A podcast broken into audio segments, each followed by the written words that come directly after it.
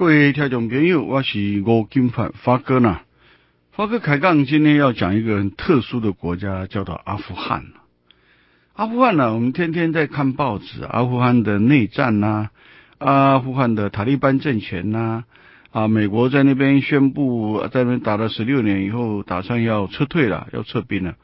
差不多我们有二三十年的时间，之前面是苏联去占据阿富汗嘛，二三十年我们经常听到阿富汗。到底我们对阿富汗这个国家了不了解？阿富汗台湾的贸易当然很少了，但是它是在中亚，也就是说从蒙古以北方、西方啊，最重要的一个亚洲的十字路口。阿富汗，如果你看影片就知道了，从美国拍的好莱坞影片或者阿富汗，好像是一个非常贫穷的地方嘛，这山脉啊、草原没有很多。你看这个国家还是以畜牧业为主。啊，羊啊，以山羊啊、乳羊啊、绵羊为主。阿富汗比较有名，在台湾比较知道的就阿富汗的羊毛嘛，这是我们知道的。另外就是阿富汗的地毯吧，就是类似这两三种而已啊。但是你要知道呢，阿富汗整个和中国的关系有多早以前就开始了，你知道吗？你如果常常听发哥的广播，你就知道。啊，发哥经常经常讲到隋唐时代，啊，提到一个新的名词，现在历史啊，欧亚史上常提到一个名词，叫做外伊朗武士集团。那么以前我们在课本里面很少人听到说什么叫外伊朗武士集团。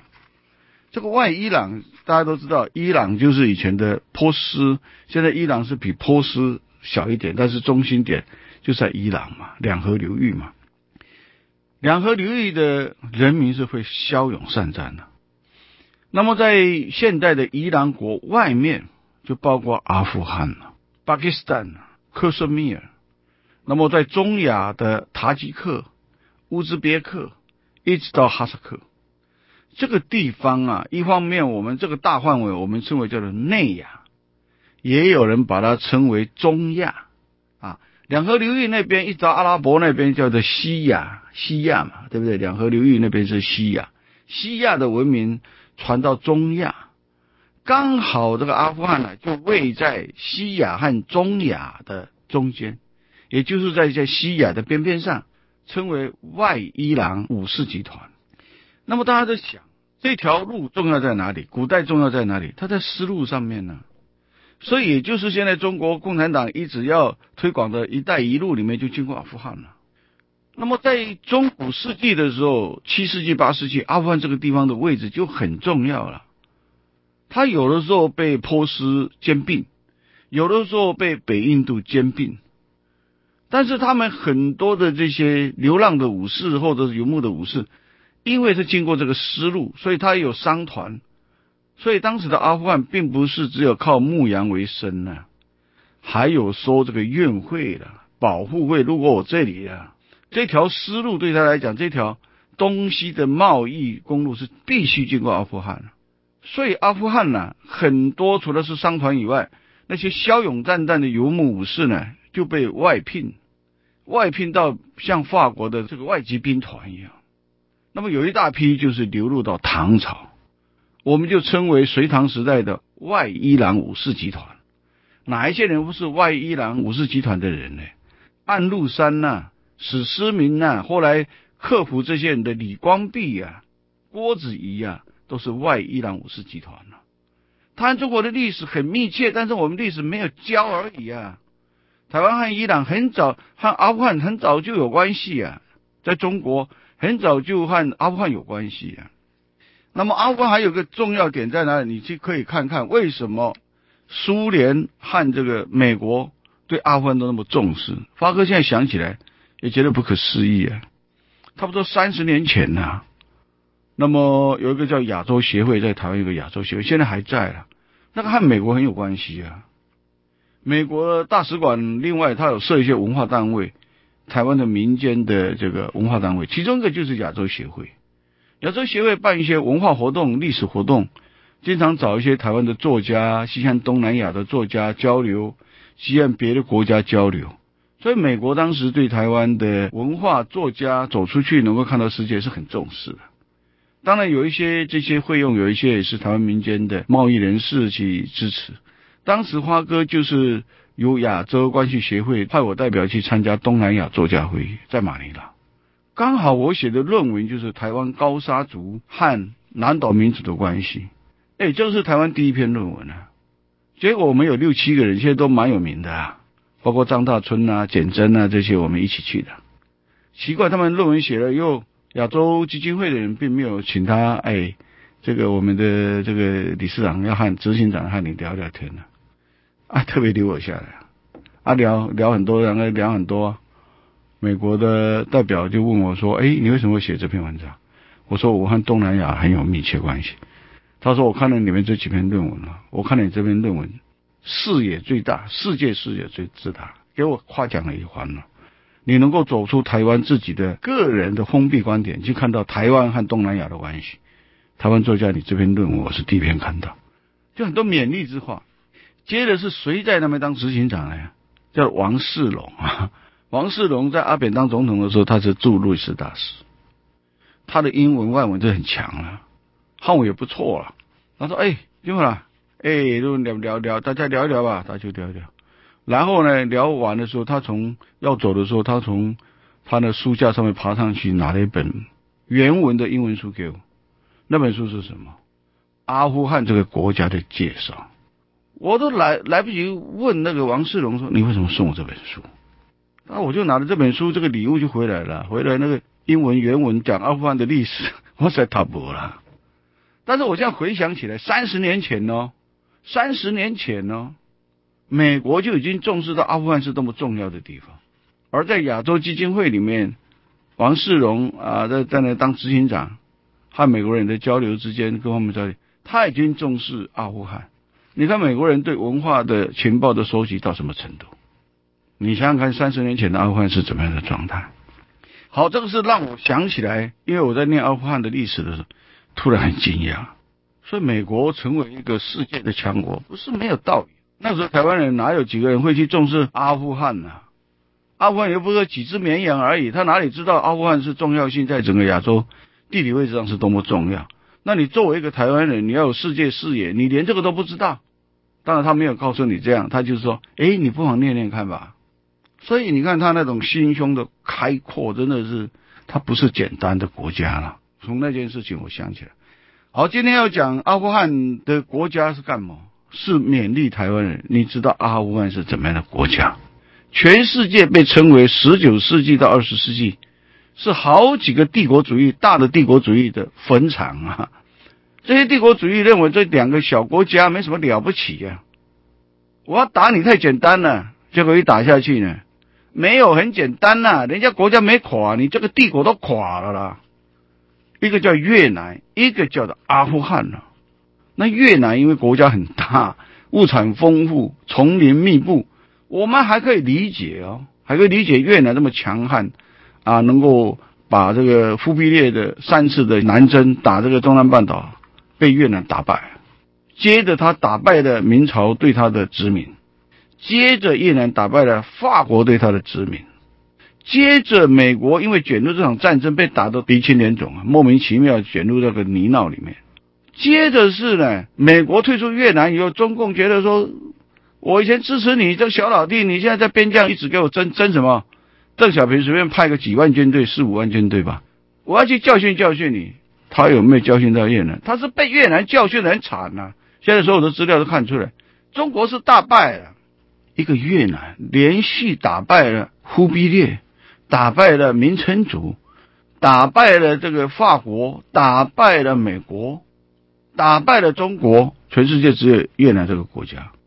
你要另眼相看，你从哪里可以看出来？光是越南嫁的嫁给台湾人当太太，你认真注意看看，看越南太太和中国嫁来给台湾当新娘的这两个国家到底什么不一样？我很早就注意这个事啊。越南女孩子啊，对人非常亲和力很强啊，做生意怎么很厉害啊，干净利落。但是你不要小看他，他对你很客气啊。你要是惹上他。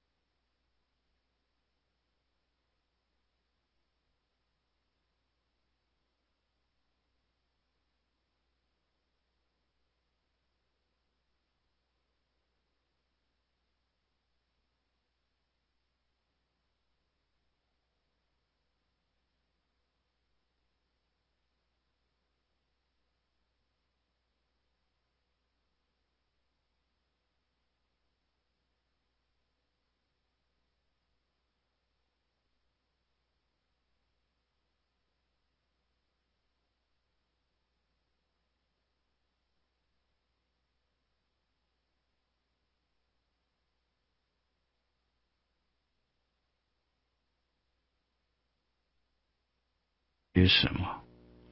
讲阿富汗是我很重要的一个想法了。那么，在这个今天开讲以前呢，先给大家讲了，因为这个疫情这样呢，疫情实在还没有过去，全世界都还没有过去，台湾要独善其身，其实很难呐。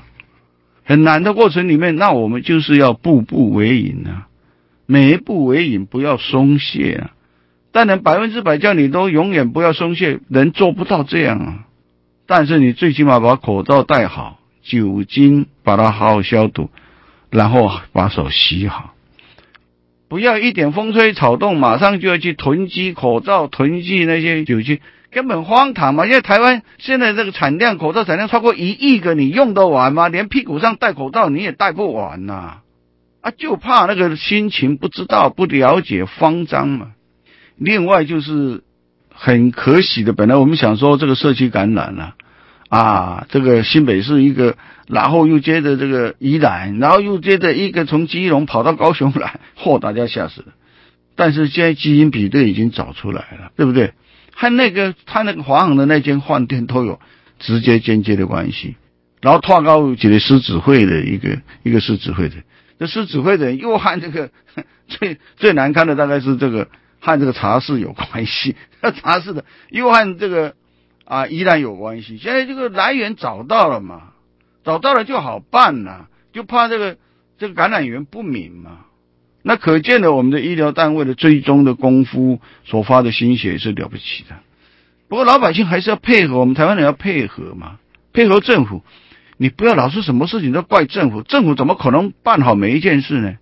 你戴口罩的事情，你自己洗好手的问题，在家呢啊，尽量保持一个有什么活动保持一个社交距离，这是你的事情啊。怎么政府有没有办法天天管你吗？自己管理好自己才有可能。那么尽量这半个月，半个月而已嘛，尽量少外出嘛，少接触嘛，把这个链断掉嘛。那么你在家吃简单一点嘛，尤其年龄大了以后，你要吃好的东西，善待自己，但这东西不要吃那么多了，简单就好了。发哥呢，因为这女婿和这个女儿呢，从法国的普罗旺斯引进了这个橄榄油，这橄榄油好处理嘛，你做沙拉也好，你煎条鱼也好，拌拌面线也好。你就可以解决一餐呐，你就不要再麻烦到外面去买东西，或者是送外送进来，安全又营养嘛。如果你要这个橄榄油，它数量就有限了，就五百多瓶而已，卖完就没有了。一组两瓶呢，五百多瓶就两百五十几组，不到三百组啊。所以如果你要赶快订呢，那么订购电话是零九一零六九九零八七啊，零九一零六九九零八七，找一个。吴小姐，如果没找到，你就找零九八三四六八三五六啊，这个订咖啡的吴太太了。好，我们今天开始来讲阿富汗这个地方了。那么阿富汗这个地方，我们也同样讲印度一样，从我们从二次世界大战结束以后开始讲起比较好，因为前面阿富汗的历史我刚刚讲的，从外伊朗武士团，然后他一下子被波兰拼进去，被北印度拼进去，这个历史太曲折，讲也讲不完了。那么我们就从。二次世界大战以后讲起的，那后边就慢的了。各位听众朋友，我是吴金发发哥呢。发哥呢，今天来讲阿富汗这个国家，永不屈服的阿富汗，这个了不起的国家呢。那么阿富汗呢，啊，我们从二十世纪大战以前来讲的话呢，它就是被英国殖民过，因为英国帝国正在扩张厉害的时候。他因为已经占据到印度，整个都纳入到他的统治范围。印度的北边就是阿富汗了，所以对阿富汗呢，英国呢就顺便就把它吞并下来了。那么阿富汗为什么英国在殖民印度，要接着要殖民阿富汗呢？因为阿富汗的地理位置，你看它的位置，东边是中国，东边就是连着中国的边疆地区嘛，西边就到中东地区了，啊，石油的产地了。南边它就和印度连着，和印度的巴基斯坦的附近这样连着，然后北边什么？北边和苏联是连着，所以它刚好不是位在中国、苏联、中东、印度。好，我讲这四个地方，其中有三个国家是超大的啊，苏联、印度、中国呢，都和阿富汗连接。那你说这个地方重不重要？当然重要，它是个咽喉的位置嘛。英国帝国主义当然他知道说你不占据阿富汗。你在中亚这个位置就很难处理啊！我们也知道，英国和俄国为了争夺这个啊附近的这个克里米亚这些地区呢，发生过很多次战争呢。其中最激烈就是克里米亚战争嘛。那么这个地方咽喉地区，当然是英国和俄国刚开始是英国啊，已经殖民印度以后，和俄国北边是俄国嘛，所以他们两个就在争夺阿富汗呢。争夺阿富汗之地。阿富汗的人非常有志气，先和英国经过两次的世界大战，两次大战以后呢，这个过程很复杂了。如果我要光是讲英国阿富汗的战争呢，都要讲两三个小时。一下子这个被推翻，一下被那个被推翻，一下子又把它反攻回来，一下子又在这个科布尔实施大屠杀。那为什么阿富汗和英国殖民地的战争会搞得那么复杂？因为阿富汗这个国家很特殊啊。阿富汗呢，如果是强大的时候呢？它都是一个部族的游牧部落国家了，它地形又很复杂，所以每一个家族都有每个每个家族的独特的历史啊，所以他们平常啊都是联邦制，像斯巴达联盟一样啊。这个家族这个部落是在这里的部落，然后到那个部落那个部落，但是他们联合起来，他们有国王啊，那国王是他们的共主啊，国王强的时候，大家就服他气。国王不强的时候，其他部落要甩不甩你的。所以呢，英国要他打的时候，英国占据了阿富汗，控制了国王，但是别的部落不定鸟你啊，这边跟反抗，那边反抗啊，所以压着这个国王啊去打这些部落。结果这个国王有些在英国的武力之下啊，虽然打了一两个部落，但后面的部落把他消灭掉了，又换一个国王，换一个国王又再打，打来以后呢，没办法统一，这个国王又被推翻了。因为这个国王显然就是英国想把他当傀儡，这个傀儡一再被推翻，所以阿富汗的复杂在哪里？阿富汗的复杂是每一个部落都有它历史的渊源，武器的来源是五花八门的，然后他们从中古世纪以来就有这个传统，每一个部落都有他的武士集团呐，有他的武士集团呐。所以你很难去统一处理它，你很难说哈，你占据了科布尔是阿富汗最重要的首都，你就认为你控制了阿富汗的全境？没有，在中国有两个地方，现在很多人观念是错的，你知道吗？一直以为中国共产党已经控制了中国全境，只有在西藏在抵抗，新疆在抵抗，内蒙古在抵抗，不是这样啊！很多人改天花哥再给你讲讲那个历史啊。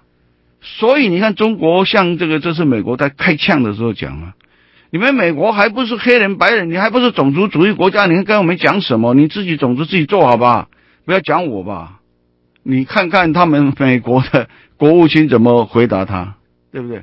国务卿回答他很简单呢，他说：“对美国，我们种族主义是对我们是个挑战，我们要反省，我们要这对我们是个挑战。但是种族的问题在中国是要你们的致命的东西了。”这句话讲出来，很多人没有听懂的那句话出来。其实这个美国国务卿呢，他讲的这句话是让中国呢哑口无言的。好，你说批评我们美国黑人白人的这个东西，或者是亚裔的东西没有处理好，没有处理好，在我们国家来讲，我们都在一个宪法里面，我们可以修正的，不同的政党可以修正。中国不是呢，中国这些部落造反起来，你根本是你一定会亡国的。好，有两个地方在西南边，我们都不晓得。一个叫贵州啊，一个叫云南呐。你以为贵州和云南是一个统一的世界吗？你认真讲讲看，除了在国民党被打垮的地方，除了是在啊东北战争输了以后，在有一个地方，邓小平是从这里起家的呢。广西壮族的百色起义啊，他们是这些西南的少数民族。被共产党这个笼络以后呢，反对国民党，国民党在这里站不住。国民党在最后的时候想要把贵州和云南当做最后的基地，蒋介石还特别飞到那里去。如果能够稳住长江，就长江以南，国民党可以稳住半壁江山，和中国共产党做一实战。最后是什么？最后是如果长江以南不行，最起码贵州、云南一直到缅甸的边境，我这里可以成立一个独特的国家。结果贵州、云南有宣布独立，去争取美国的支持啊！给美国说，你们只要给武器就好，我就在这里独立成为一个单位。然后现在后来呢，也是美国后来考虑这个东西呢，牵扯到的国际关系太大，而且对贵州、云南的地方军阀并不信任，所以这个地方后来有一支军队很可怜的，这个军队后来退到滇缅边境去，这个部队现在还在，这个就是博洋所写的《异域》，邓克宝的《异域》，也就是滇缅边境。滇缅边境后来不是有一个毒王叫坤沙吗？坤沙就是他们的后代啊，滇滇的那个少数民族的后代啊。那后来美国施压力，你很多的毒品都从金三角来，施压力他们改毒品取消了，辅导他呢种一些。你知道，屏东的咖啡有名是是一个李松柏牧师派到那边去，让他们不种毒品，种咖啡，然后他们从咖啡从高山植物培养起来，他独立成一个，现在叫做谭邦啊，一个挑左边，一个单上的单呐。你知道缅甸现在军人在打学生，还有一个区域是皮肤的学生和军人在对干，这些军人打不倒他，你知道吗？就在滇缅边境，这批军队有一半是云南撤退过去的国军呢。经过两三代人，他们已经没有在用国民党的军队的名义在里面，他已经自立为一个邦自治邦了。那国民党有一些军队，有一批就撤退到台湾来了，撤退在哪里？有些在中和永和不是吗？滇缅村。有些就在我们美浓的吉阳附近呢，撤退到各地方去，那是完全偏向国民党的军队。到最后看看那个形势，再忍耐也不行，他们愿意过个安定的日子，放弃了抵抗，就来到台湾。但是有一批人，那块土地的面积还比台湾大，你知道吗？他们的军队还在，他们在等待机会而已啊。好，贵州以前这个国家呢，你在历史上念它念了很久，这个叫夜郎国，黑夜的夜。郎四郎真品的狼，我们不是笑说夜郎自大吗？夜郎哪里自大？发哥下次讲夜郎国的历史给你听，你会吓死。然后云南，云南是从古以来都是中国的，没有啊？你不是看过金庸写的大理国吗？大理国是什么国？蔡锷为什么到最后二次讨伐袁世凯的时候，蔡锷在云南，他是云南的军阀，为什么蔡锷的势力这么大？大到连。袁世凯都没办法，到最后还被推翻呢。复国运动为什么在云南？云南的历史你也不知道吧？我们简称它为滇嘛，三点水一个真假的真。它自古以来独立为一个国家的时间很长哎。云南和贵州不是那么简单的一个一个地方呢，不是我们念中国历史讲的那些东西呢。好吧，改天华哥再讲。那就回到阿富汗这个地区。好，阿富汗地区在一九二一年的它就独立了。独立了以后，脱离英国独立，脱离英国独立以后呢，但是英国还是老是在搬弄它，所以阿富汗和这个巴基斯坦的个边境上一直不安宁，经常有争执，经常有冲突，经常有冲突。又有一个国家更是对阿富汗呢，老是想要拦止它，那就是苏联，北边的苏联，因为英国和这个苏联在十九世纪。到二十世纪初呢，不知道争夺这个中亚的位置，不知道争夺多久了。好，现在二次世界大战结束，英国离开了印度，离开了巴基斯坦，离开了阿富汗，阿富汗独立了。苏联就觉得我没有敌人了，我长驱直入，我就在阿富汗培植一个傀儡政权呢，清我苏联的政权就可以了。但是做梦都没有想到呢，阿富汗里面独立以后呢。出现了一个英明的君主，这个君主叫做查希尔国王，他是国王啊。他在一九三三年呢坐上了国王的位置，让纷乱的阿富汗团结起来。他这个国王一做做了四十年，这是阿富汗最稳定的四十年。但是这个阿富汗查希尔呢，他是怎么样的一个人啊？可能大家都不知道。我们讲到二次世界大战，纳粹哦，纳粹和意大利，对不对？和这些国家，少数几个国家，甚至纳粹早期和蒋介石都有关系啊。蒋介石早期是佩服纳粹的，所以蒋纬国是去留学的德国的时候是当过纳粹的军官呢。在这个时候，你都没有想过吧？阿富汗和纳粹曾经是联合，但查希尔就是要从纳粹希特勒那边拿到他的技术，拿到他的金钱。反正谁来帮忙阿富汗，我就是帮忙阿富汗。但是二战结束的时候，塔希尔并没有，并没有被战胜的美国联邦这些国家惩罚了，因为他没有积极的参与纳粹日本这种侵略战争，他只是说在我的国家里面，我中立，但是我接受纳粹的援助了。所以他没有受到惩罚。这个查希尔是两面说法，一方面是接受纳粹的补助，一方面是把他的绵羊啊、重要的绵羊啊、棉纱了都卖到印度和美国，所以他一方面是亲美国，一方面又亲纳粹。那么二战以后呢，美国和苏联就进入冷战了。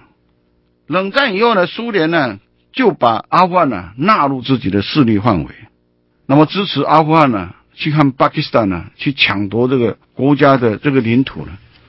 但是呢，整个美苏之间呢，老是有一些啊互相之间不嘎嘎的地方。苏联觉得你是我的附庸国，我讲什么就听什么。但是呢，阿富汗的王室这个沙希尔并不甩你这一套了。我只要对阿富汗这个地方好就好了，我不一定要听你苏联的。那因为这样呢，沙希尔又做了四十年的独裁者。后来就被他的弟弟呢，被他的表弟呢推翻掉了。那么推翻掉的原因在哪里？因为沙希尔当了国王当了四十年，在一九六九年到一九七二年这三年之间呢，因为这国王啊，因为掌权太久的结果呢，就对人民呢就漠视了。结果这个地方发生大旱灾，大旱灾以后呢，什么五谷杂粮种不起来，羊也没有草可以吃呢，饿死了很多人。饿死很多人，这国王还吊郎当啊，不在乎呢。这个发哥刚刚讲过，阿富汗他是部族领袖为主的，这些部族领袖就真的团结起来，就把这个四十年独裁的这个沙希尔把他给推翻掉了。推翻掉以后呢，沙希尔国王的堂兄呢，叫做达拉德呢，达拉德呢就继承了他的位置。达拉德这个人是很有气势的，他上台以后，照理说他应该就是他的家族曾经是国王。啊！现在把这个国王推翻了，我当国王就好了。但是达拉德很有理想，趁这个机会呢，就把那个君主制度给废掉了。把他废掉以后，他就当共和国的总统，自己兼任总统和这个总理啊。但是呢，这个达拉德当了总统啊，这个理想当然是不错的。但是他为了把这个各部族团结起来，他还是实施了一个极为右派的一种独裁的法西斯主义。统合这个自己的部落，而且在这个是达拉德也知道了，苏联对他这个事情就被送呀。那达拉德想，如果不把美国招招手进来，我会迟早会被苏联推翻。他靠近我这么近呢，所以达拉德开始实施另外一种方法，就是向美国招手。那么你想想看，美国招手，美国当然力量要进入啊？为什么？因为印度。独立由发哥上次讲过，他变成一个不结盟国家，他标榜说我不和美国结盟，我也不和苏联结盟。那么现在达拉德这个人虽然是比较专制，但是他已经是总统，总统啊，他不完全听苏联的话，那对美国招手，美国当然就支援他。结果呢，你要知道啊，他向美国招手的结果，美国武力什么武器给他什么去支援他，这当然犯了苏联的大忌啊。因为你把美国的势力越过印度，建立在我的肚子旁边，他怎么能忍受呢？所以苏联那个时候在七零年代，你知道的时候，那个时候在赫鲁雪夫一直下来的这几个时代的这个苏联的领头人是很凶的，那个时候都讲要从全世界输出共产主义的非常凶的这个苏联中央了，所以苏联火大了，就出兵打阿富汗了。军队去打阿富汗了，把空降到科布尔了，一下就把它占领，把坦克车进到这个阿富汗了，根本就摧枯拉朽，整个阿富汗被占领。占领以后呢，阿富汗有史以来，以前虽然是这个英国要殖民它什么东西，它虽然在玩来玩去，但是还没有一个军队呢，真的把军队开进我阿富汗，在我这里驻军的。苏联就公开就驻军，苏联太小看了阿富汗。觉得一个小国家那么落伍的国家，我驻军又怎么样？我驻军十万人，紧紧的看住你，我在扶持一个傀儡政权。苏联这一步一踏下去，变成一个不归路啊，惨得很呐！但为什么苏联会这么惨呢？比美国在打越战还惨呢？甚至不但是碰得满鼻子灰呢，苏联还这个解体的原因之一，很重要的一个因素，就是因为驻军阿富汗。把所有的钱投在那边，你知道苏联投到阿富汗前后的兵力多少人吗？前后的兵力包括轮防来轮防去，一共一百五十万人。以苏联当时的经济的能力，他有办法吗？打仗不是随武器好了，现在大家都知道，打仗是靠打钱呐。好，中国共产党真的要打台湾，真的要打南海这些国家，真的要打。你说他有多少军舰？军舰？我觉得我们电视里的人真的脑袋坏掉了。你算那可以算出战争的代价吗？战争的代价是你有没有钱打嘛？再有钱的国家打战争的时候，打到鼻青脸肿，美国还没有钱吗？那为什么越南这些都当他打的噼啪串？打一场战争一天要打多少钱？你知道吗？所以这个后面我们发哥今天讲不完，明天同个时间呢，我讲苏联是怎么样在阿富汗碰的满鼻子灰，碰到呢走进了一个泥淖里面去，为什么？要多谢你收听，明天感谢时间，再见，拜拜。